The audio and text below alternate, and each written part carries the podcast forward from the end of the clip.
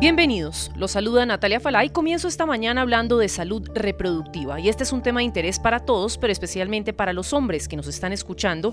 Y es que esta semana el diario BBC Mundo publicó un artículo bastante interesante sobre las razones por las que estamos viendo una caída importante en la cantidad de espermatozoides en todo el mundo. ¿Qué está pasando y qué dicen especialistas sobre el tema? Todo parece indicar que las posibilidades de tener un hijo hoy son cada vez más complejas. Pues justamente este fenómeno lo analizamos y es que según uno de los principales hallazgos de una investigación hecha por la Universidad de Hebrea de Jerusalén en Israel y la Escuela de Medicina del Monte Sinaí en Estados Unidos, la concentración de espermatozoides que liberan los hombres durante la eyaculación ha caído en un 51% durante los últimos 50 años. El estudio evidencia también una caída en la calidad de los gametos masculinos, es decir, el porcentaje de células aptas para entrar al óvulo ha ido sufriendo caídas considerables en las últimas décadas. Esto ha generado una señal de alerta entre los profesionales de la salud, pues la rapidez con la que los hombres están perdiendo espermatozoides en los últimos años no es nada bueno para el proceso de fecundación. Pese a que esto está sucediendo a nivel global, los estudios señalan que se registran caídas más aceleradas en Europa, África, América Central y Sudamérica. Ahora bien, ¿qué hay detrás de este fenómeno? Los especialistas señalan al menos cinco causas. La primera, obesidad. Los kilos extra promueven una serie de desventajas para los espermatozoides. Entre esas, libera sustancias inflamatorias que afectan directamente la producción de testosterona. Además, la obesidad genera lo que se llama estrés oxidativo, un proceso en el que varias células del organismo terminan perjudicadas. Y ojo a este dato, la Organización Mundial de la Salud calcula que un 39% de los hombres tienen sobrepeso en el mundo, una estadística que ayuda a explicar la proporción de los espermatozoides de las últimas cinco décadas. Segundo, abuso de sustancias. Ojo jóvenes, porque el abuso de alcohol, cigarrillos, vapeo, marihuana, cocaína y esteroides anabólicos están afectando seriamente la salud de los espermatozoides. Tercero, infecciones por transmisión sexual. Cuarto, el hábito de llevar una computadora en las piernas mientras usted trabaja. Aunque usted no lo crea, este mal hábito perjudica la fábrica de espermatozoides, pues la batería del dispositivo se calienta tanto que puede terminar cocinando el esperma. Quinto y último, lo que los doctores llaman interruptores endocrinos. Esto es básicamente que estamos expuestos a una serie de compuestos tóxicos contaminantes detectados en la atmósfera, como los plásticos y los pesticidas. Son sustancias químicas ajenas al cuerpo humano que terminan alterando el equilibrio hormonal. Estas son solo algunas razones que destaca el diario de la BBC y que se relacionan con la pérdida de espermatozoides en los últimos años. Sin embargo, cabe resaltar que es un fenómeno bajo estudio y bajo investigación del que probablemente iremos sabiendo más a medida que pasa el tiempo. Aquí, en NTN24, hablamos con el doctor Pablo Gómez, médico urólogo de la Unidad de Fertilidad Clínica de Marley en Colombia, para que nos diera su opinión sobre el tema y para que nos contara por qué, a su juicio, pareciera que cada vez es más difícil las posibilidades de que las parejas jóvenes tengan un hijo. Vemos que estas generaciones, por algún motivo, están teniendo más dificultades hoy que lo que veíamos hace algunos años. Muchas gracias a RCN por invitarme a hacer un comentario sobre este interesante artículo de la Universidad de Jerusalén y que hace parte de un buen número de estudios clínicos que vienen demostrando cómo ha disminuido la calidad de los parámetros de la calidad de los espermatozoides en las muestras de semen. Y esto se eh, aúna a la permanente preocupación que tenemos en las unidades de fertilidad por el incremento en el número de parejas que tienen problemas para concebir hijos. Cerca del 18% de las parejas hoy en día tienen problemas de infertilidad ocasionada tanto por factores del hombre como por factores de la mitad de la mujer. Y se considera que en las mujeres el 50% está el factor causal y en los hombres también el 50% es factor causal. Es decir, no es un problema exclusivamente de las mujeres, sino de las parejas. Y implica que los hombres también deben ser, deben ser estudiados.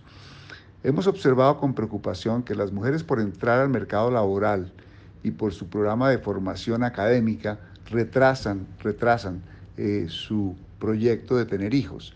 Y las mujeres tienen limitada la producción de óvulos y si postergan mucho después de los 35 años, sobre todo el proyecto de ser eh, madres, pues esto incluye, tiene un impacto importante en los panoramas de fertilidad de las parejas. De manera que eh, eso es uno de los hechos que hemos notado.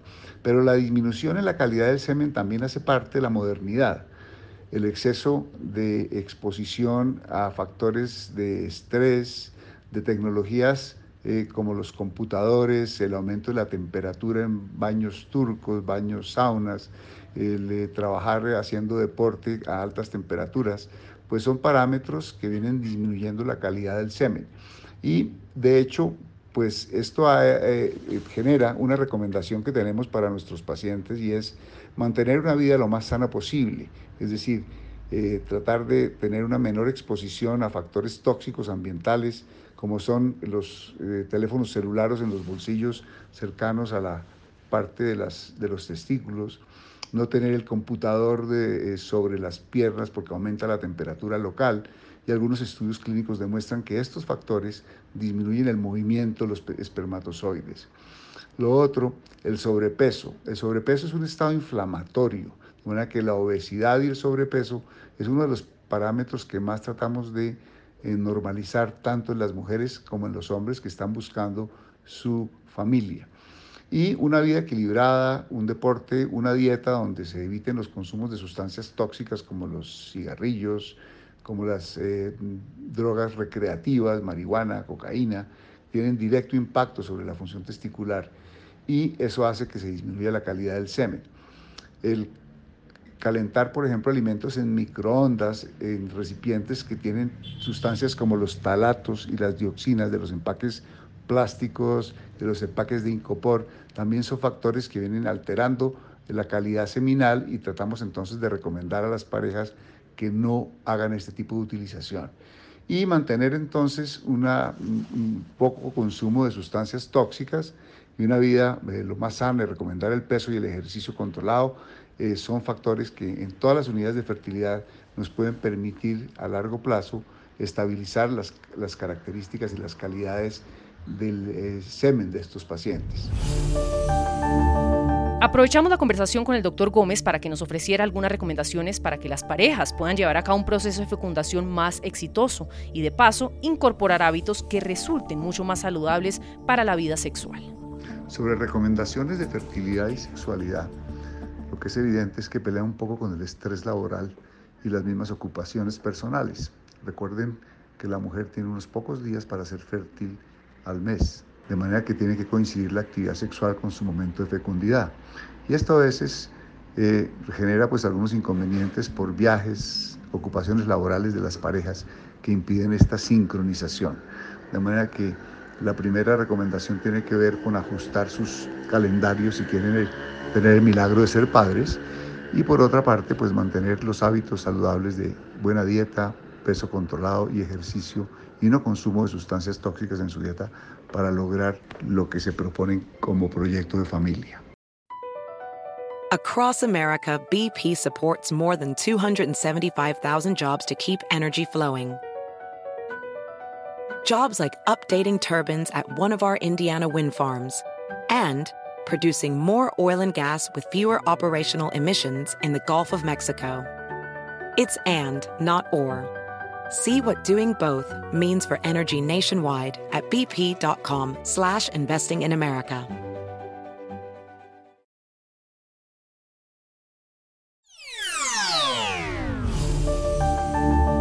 Y seguimos atentos a la crisis política y social en Perú y hoy hablamos de una de las consecuencias que está teniendo la situación en la región pues este país, sumido en un escenario de incertidumbre política, está poniendo en jaque la dinámica económica y la evolución de los negocios de cara al año 2023. Pues las protestas ciudadanas de los últimos días han reducido significativamente la llegada de camiones al mercado mayorista de Lima y a otros centros de abasto, y esto sin duda desencadena en problemas comerciales con países vecinos. Escuchen este dato. Según estimaciones del Instituto de Economía y Desarrollo Empresarial de la Cámara de Comercio de Lima, los conflictos sociales que se suscitan en el país están frenando la inversión pública en 14 regiones por un monto total que asciende a 64,4 millones de soles diarios. Esto equivale a más de 16 millones de dólares. En este momento el caos se siente con fuerza en la frontera con Bolivia. Más de mil camiones están varados allí desde hace una semana. Los camioneros no saben a dónde ir y la economía boliviana sufre la falta de salida de sus productos. Camioneros consultados por nuestra cadena aliada de W hablan de esta situación. Estamos esperando desde el día martes en la noche cosa que no nos dan paso, ya mira, son cuantos días y ya se nos acaba la economía. Espero que esta semana o mañana pasado se solucione porque es muy preocupante a nivel sanitario. Eh, no sabemos dónde ir, ducharnos, todo eso, porque ahí generalmente es carito aquí las cosas. Incertidumbre y pocas alternativas deja este problema para Bolivia, pues el 12% de las exportaciones bolivianas salen por el puerto de Perú. Y recuerden ustedes que como Bolivia no tiene acceso al mar, el 40% de su comercio depende de los puertos del sur del Perú. Escuchen las palabras que ofreció hace algunas horas ante los medios de comunicación locales el dirigente de la Confederación de Choferes de Bolivia, el doctor Víctor Tarqui. Eso hemos pedido mediante una nota para que de una vez por todas tengamos un nexo correspondiente con lo que es, ya sea las autoridades de Perú, para poder necesariamente liberar a estos compañeros, porque no pueden pasar el fin de año precisamente en ese estado donde, están precisamente las carreteras. Lo que hemos pedido es que tiene que llegar, ya no tienen que alimentar los compañeros, se han hecho ollas comunes precisamente donde hoy día se las ha debido acabar hasta, el, hasta discúlpeme, los, ya el ración correspondiente. Entonces, significa que necesita el apoyo correspondiente en todas las autoridades. Seguramente la Confederación a la cabeza del compañero Lucio, vamos a conminar en este caso a las autoridades para que nos puedan de una vez por todas solucionar ese problema que tenemos o por lo menos eh, ir, en ayuda a los compañeros transportistas. No ha habido ningún, en este caso ninguna situación para poder necesariamente llegar a los compañeros y precisamente apoyarles por lo menos con alimentos. Por ahora no sabemos lo que pueda pasar, la situación no cambiará y las economías de países vecinos seguirán sufriendo las consecuencias hasta que cedan las protestas sociales en las calles del Perú. Across America, BP supports more than 275,000 jobs to keep energy flowing. Jobs like building grid-scale solar energy in Ohio and producing gas with fewer operational emissions in Texas. It's and, not or. See what doing both means for energy nationwide at bp.com slash investing in America.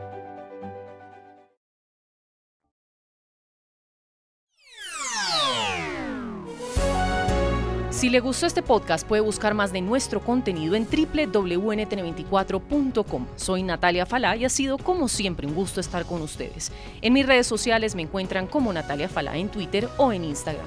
En NTN24 te informamos y te acompañamos.